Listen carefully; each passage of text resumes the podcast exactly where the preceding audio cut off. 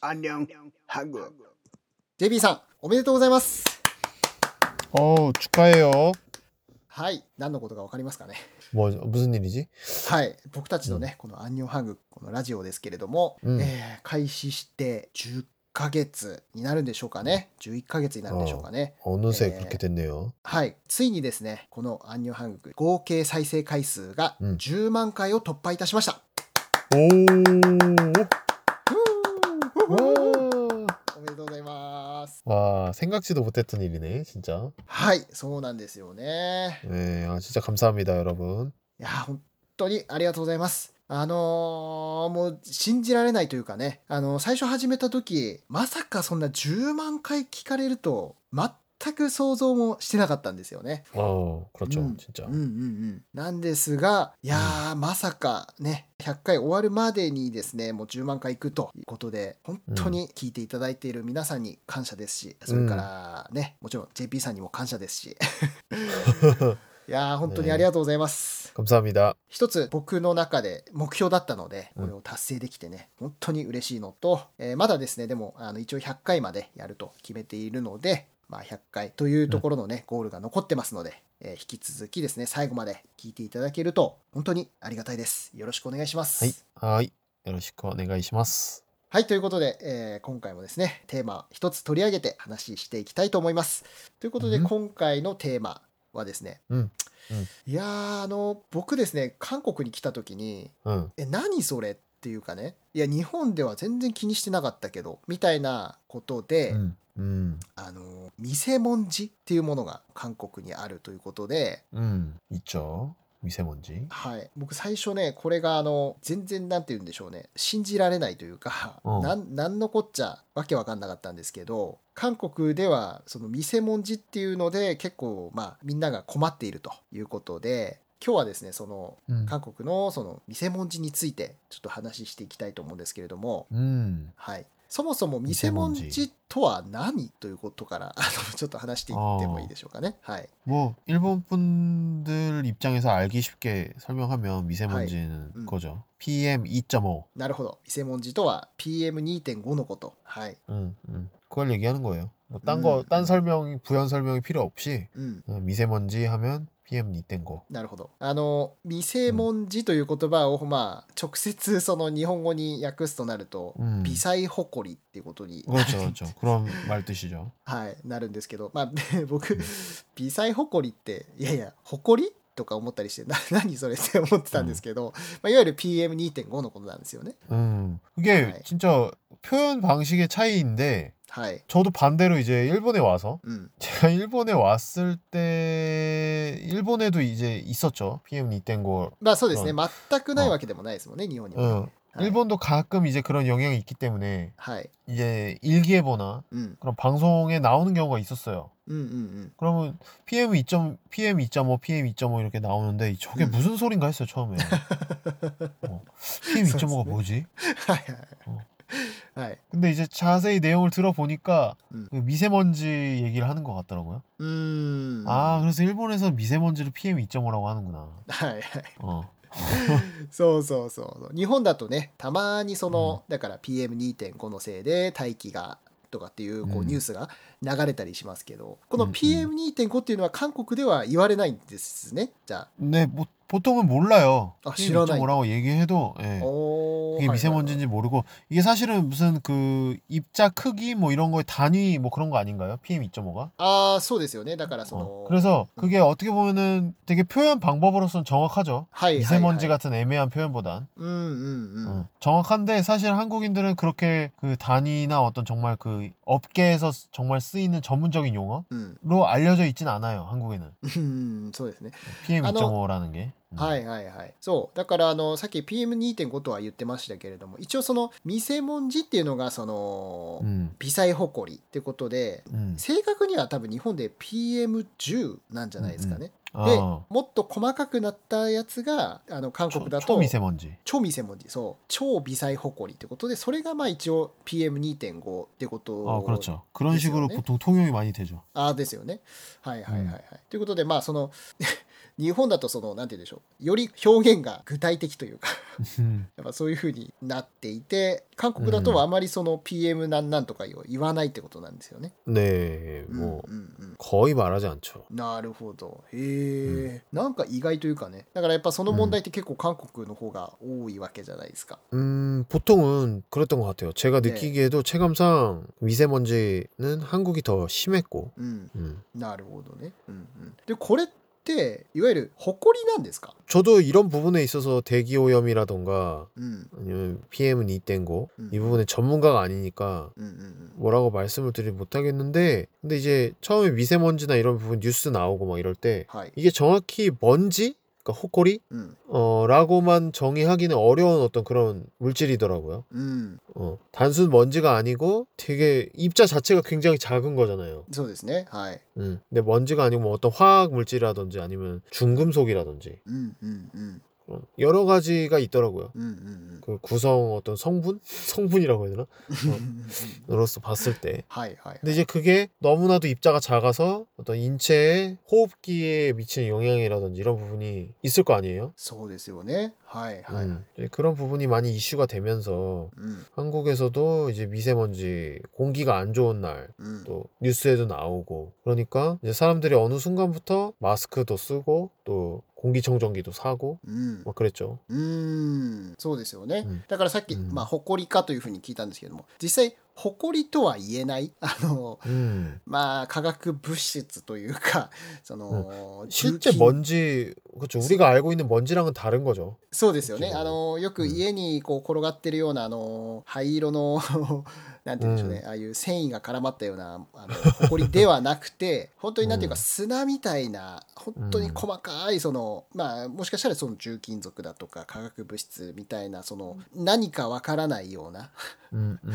その得体の知れないものが、まあ、いわゆるその、まあ、見せもんじという言われ方で、まあうん大気中に漂っているということで 음. 韓国だとそうですよねあの結構マスクそれから空気清浄機っていうのはかなり必須アイテムですよね。 음. 요즘에는 이제 코로나니까 うんうんうん、 누구나 다 마스크를 쓰죠. そうですね。 근데 사실은 한국에 사시는 분들은 아실 거예요. 한국의 마스크 종류 はい 뭐 있잖아요. KF80, KF94 뭐 이런 거. そうですね。はい韓国だとマスクの種類が KF80、KF94 みたいな形で分かれてますね。 그런 게 있고 또 이제 그런 등급이 붙지 않는 그냥 보건용 마스크도 있고 はい。 뭐 여러 가지 있는데 그 KF94 이런 게 생긴 게 음. 미세먼지가 심해지고 나서부터인 걸로 알고 있어요. ああそ手がうですやか。はいはいはい。 그리고 이제 그 미세먼지가 한창 이슈가 되면서 음. 일반 이제 마스크를 써야겠다 이런 사람들이 있을 거 아니에요. 아 이렇게 막 공기도 안 좋고 이러니까 이게 몸에 안 좋겠다고 생각을 해서 うん 좀 호흡할 때 걱정이 되니까 이제 마스크를 써야겠다. うん 그런 생각들에 이제 마스크를 찾아 썼는데 이게 효과가 없다 이런 말이 있는 거죠. うん。うーん 왜냐하면 입자가 너무 작아서 うんうん 일반적인 마스크로는 이 미세먼지를 막을 수가 없다. はい。 음, 그래서 이제 이슈가 된 게 KF94 마스크였어요. うんうんうん KF94 정도의 마스크를 끼지 않는 이상은 음. 미세먼지를 완전히 방어할 수 없다. うーん 음. そうなんですね。だからこの KF94 ってあのコロナがこの今流行ってすごくうんまたこう注目を集めているというかいう部分あると思うんですけど 음. これはだから韓国ではその見せ文字問題そのうん PM2.5 の問題の時にまあうん作られたというかそれぐらい細かい目のものうん精度の高いものじゃないと見せ文字を防げないということで 음. そこで初めてこう発達していったとかその広がっていった。 그렇죠. 그때부터 이제 좀 퍼지기 시작했는데 이제 그때도 지금 이제 코로나만큼 사람들이 마스크 그때는 왜냐면은 그렇게 강제적인 어떤 규제도 없었고 うんうん、 이제 마스크를 쓰고 싶은 사람만 쓰다 보니까 はい 안 쓰는 사람도 많고 이랬는데 음. 코로나를 계기로 해서 어떤 마스크가 이제 지금은 누구나 다 착용을 하고 있지만 うん、 음. 그 당시 미세먼지 당시에는 그 정도까지는 아니었단 말이에요. そうですね。うん。 음. 또 한국은 그 이전에는 마스크를 그렇게 많이 쓰는 문화가 아니었어요. ああ、そうですか。 어, 예를 들면 감기에 걸려도 그렇고 へえ、 일본 같은 경우에 감기 걸리면 이제 마스크 다 쓰죠 자율적으로 웬만해선 そうですね。はい。 음. 근데 한국은 감기 걸려도 마스크 쓰지 않았어요. ええ 일반적으로. あそうですか 음. 그 인식의 차이가 그랬어요. 꽤 컸죠. 일본하고 인식의 차이가 그런 게. うんうんうん 그러니까 지하철이나 버스에 타도 그냥 흔하게 그냥 막 콜록콜록 하거나 재채기 하거나 이런 사람들이 있었어요. うんへえ 근데 이제 코로나를 계기로 해서 그게 좀 많이 바뀐 것 같아요. ああその点 어떤 はね 그 어, 그렇죠. 음. 감기나 이런 어떤 전염병 うん 이게 남들에게 피해를 줄 수 있다. う 그래서 ん 마스크를 써야 된다 이런 식으로 이제 인식이 좀 많이 바뀐 것 같은데 うん 그 이전에는 한국은 마스크를 그렇게 많이 쓰지 않았단 말이에요. へえそうなんですね 음, 뭐 그래서 어쨌든 마- 좀 얘기가 딴 데로 흘렀는데 음. KF94, KF80 이런 마스크 등급이 언제부터 생겼는지는 저도 잘 모르겠어요. うん 근데 그게 알려지게 된 계기는 미세먼지가 심해진 후부터 음. 저도 알게 됐거든요. 그러니까 うんうーん 이제 그런 것들이 있고 うん 음, 또 하나는 공기청정기. はい。 공기청정기가 지금은 한국에 가보면 공기청정기 없는 집을 찾기가 좀 드물잖아요. そうですよね。本当にあの、うん今そのコンギジョンジョンギっていうのはその空気清浄機ですけれども、 음. いやーその今どこの家庭行ってもうん1台はあるんじゃないかっていうぐらい空気清浄機がね、必須というか皆さん持ってるものになってるとは思うんですけれども、 음. はい、 사토상은 어때요? 집에 있어요? はい、 공기청정기. うちもはい1台ありますね。 음, 그러니까 그 정도로 있죠. うん、 뭐 심한 집은 저희 친구들도 보면은 얘기 들어보니까 방방마다 하나씩 있더라고요. え 그래서 ー、 집에 뭐 다섯 대가 있다 뭐 이런 친구도 있고. すごい。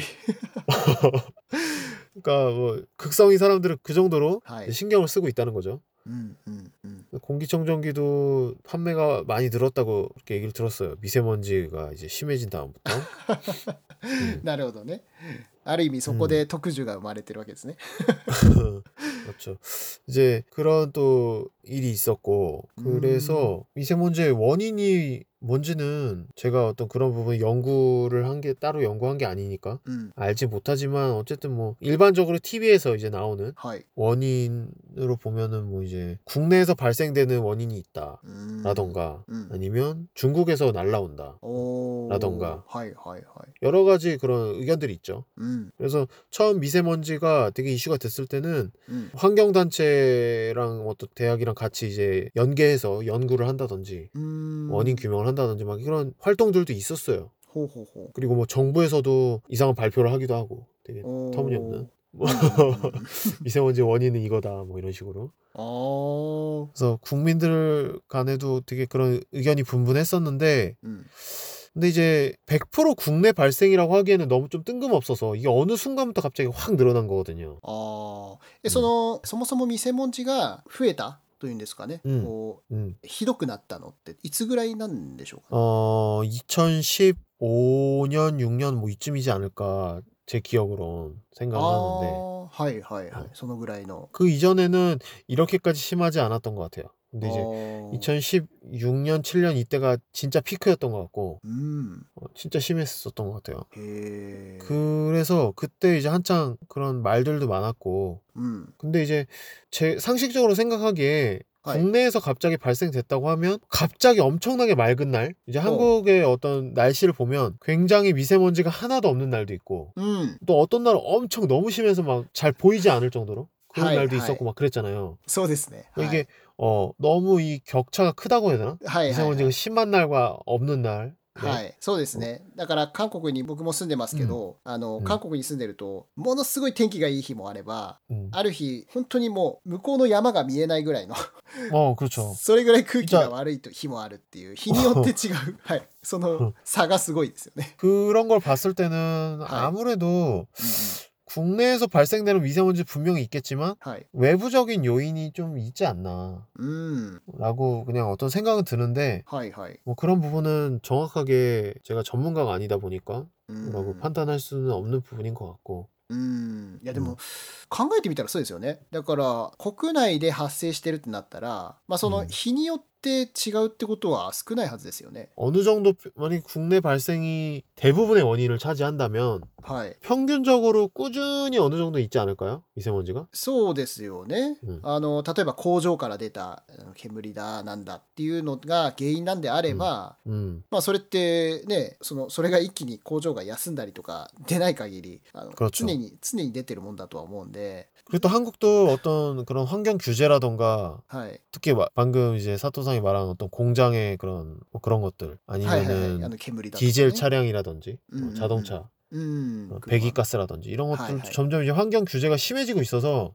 うん、 그런 쪽으로 인해서 미세먼지가 갑자기 2015년 6년 이때 확 늘어난다던가 이런 거는 좀 말이 안 된다고 생각을 했거든요. うーんそっかそっか 그 이전에도 있었고 계속 자동차든 공장이든 そうですよねうんうんうん 그렇기 때문에 국내의 어떤 요인으로 인해서 음. 미세먼지가 갑자기 심해지지는 않은 것 같다라는 게 あ 어떤 ー 음, そうですよね 考えてみたら 음. 何か本当に大規模なな何かが起きない限りはそんな風にいきなりひどくなったりとかっていうのは起こりづらいですもんね。 음, 그리고 또 일본에 지금 제가 살고 있지만 일본에도 미세먼지 영향이 있잖아요. あそうですね。 일본에도 미세먼지가 와요. 기온이 하이, 하이. 땡고 うんうんうん 심한 날이 있고 또 그렇지 않은 날이 있고 そうですね。 음, 한국만큼 심하지 않은데 う 일본은 んうんうん 또 그런 걸 보면 마찬가지인 것 같고 어, 일본도요. うんですよね。まあ、 음. その、まあ、原因ははっきりしてるっていうわけではないんですよね。今発表されてる、あの、 음. ことを。 우리 아, 예. 개인적인 견해는 있을 수 있죠. 근데 이제 はい、 이런 부분은 국가 간의 어떤 또 민감한 부분일 수도 있고 そうですね。 그렇기 그럼- 때문에 うん。 음, 한국에서도 처음에 정부 입장 うんうん。 그런 부분에서 되게 애매한 부분이 많았어요. ああ、そうですか。 음, 뭐 그 부분은 관심 있으신 분들은 검색을 해보면 좋을 것 같아요. あ なるほどね。 연관 まあ 검색어의 팁을 드리자면 이제 고등어. おえっと、子供ってことは、サバですけど、 어, 魚の、 그렇죠ねはい。 네. 미세먼지 고등어 이렇게 검색하시면 관련 어. 어, 떤 기사가 어. 나올 겁니다. そうなんです か。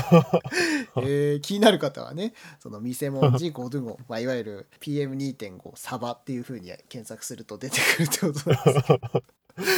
뭐 그런 원인이 전혀 없다고는 얘기할 수 없는데 정부에서 그런 말을 했다는 것 자체가 좀 약간 기가 막힌 거죠. そうですね。 음, ちょっと 그런사건이 不思議な 있었어요 え 뭐 ーなるほ 해프닝이 ど 있었어요. 사건이라기보다는. 어. ああああ 음. なるほど。はい。ということで、まあ、その、見せ文字とはというところでいくと、まあ、その、いわゆる PM、まあ、2.5だとか、PM10 のことってことで、 음. まあ、日本にもね、そういう問題っていうのはありますけど、韓国は日本よりも結構日常的で大気汚染問題っていうのが結構注目されているというか、えー皆さんこう困ってらっしゃる問題だということで、まあ、原因まではね、あの、 断定することはできないんですけれども、 まあうん、さすがにちょっといろんな、こう、なんていうの、国内だけじゃない問題も絡んでるんじゃないかということで、まあ、気になる方はね、あの、インターネットでさらに検索して 調べてみたりとかすると、あーいいかと思います。っていう 하이. 形ですかね。はい。 아, 음. 그래서 이제 한 가지 드리고 싶은 마지막으로 드리고 싶은 말씀은 はい。 이제 요즘은 한국으로 관광 오시거나 うん 뭐 。 그러기 쉽지 않잖아요. そうですね。 그래서 뭐 크게 관련 없는 이야기일 수 있는데 うん。 혹시라도 한국에 오셔서 미세먼지가 심하다 그러면 꼭 KF94 이상 마스크를 쓰셔야 됩니다. あ あ、ねそうですね。うんうんうん。 음. あとあのそう今 JP さんが言ってくれましたけどマスク KF94 以上のマスクを使うってこともそうですけど、えーうん天気悪い日はねあんまり外出しないとかねそれからアプリとかそのネイバーとかでね簡単にその今日の見せ文字状況みたいなのが調べられるんでそういうのアプリをダウンロードしたりとかねしてその大気汚染状況ですね を確認したりだとか、うんあのそういうのもいいと思いますしあとあれでしたっけえっ、とソウルのロッテタワーでしたっけ 음. の色がうんうんうん今の大気汚染濃度を表してるみたいなのも話が 어, あり 뭐 ますよ 그런 ね。 설이 또 있더라고요. そうですよ ね。わざわ青ざだったら調子 いいとか緑だったらまあまあ赤だったら調子悪いみたいな。 어, 그게 되게 랜드마크처럼 좀 큰 건물이잖아요. はい。 그러니까 좀 서울 어디에서든 잘 보이다 보니까 약간 그런 약간 식으로 이용되는 게 아닌가. そういうのもありますよね。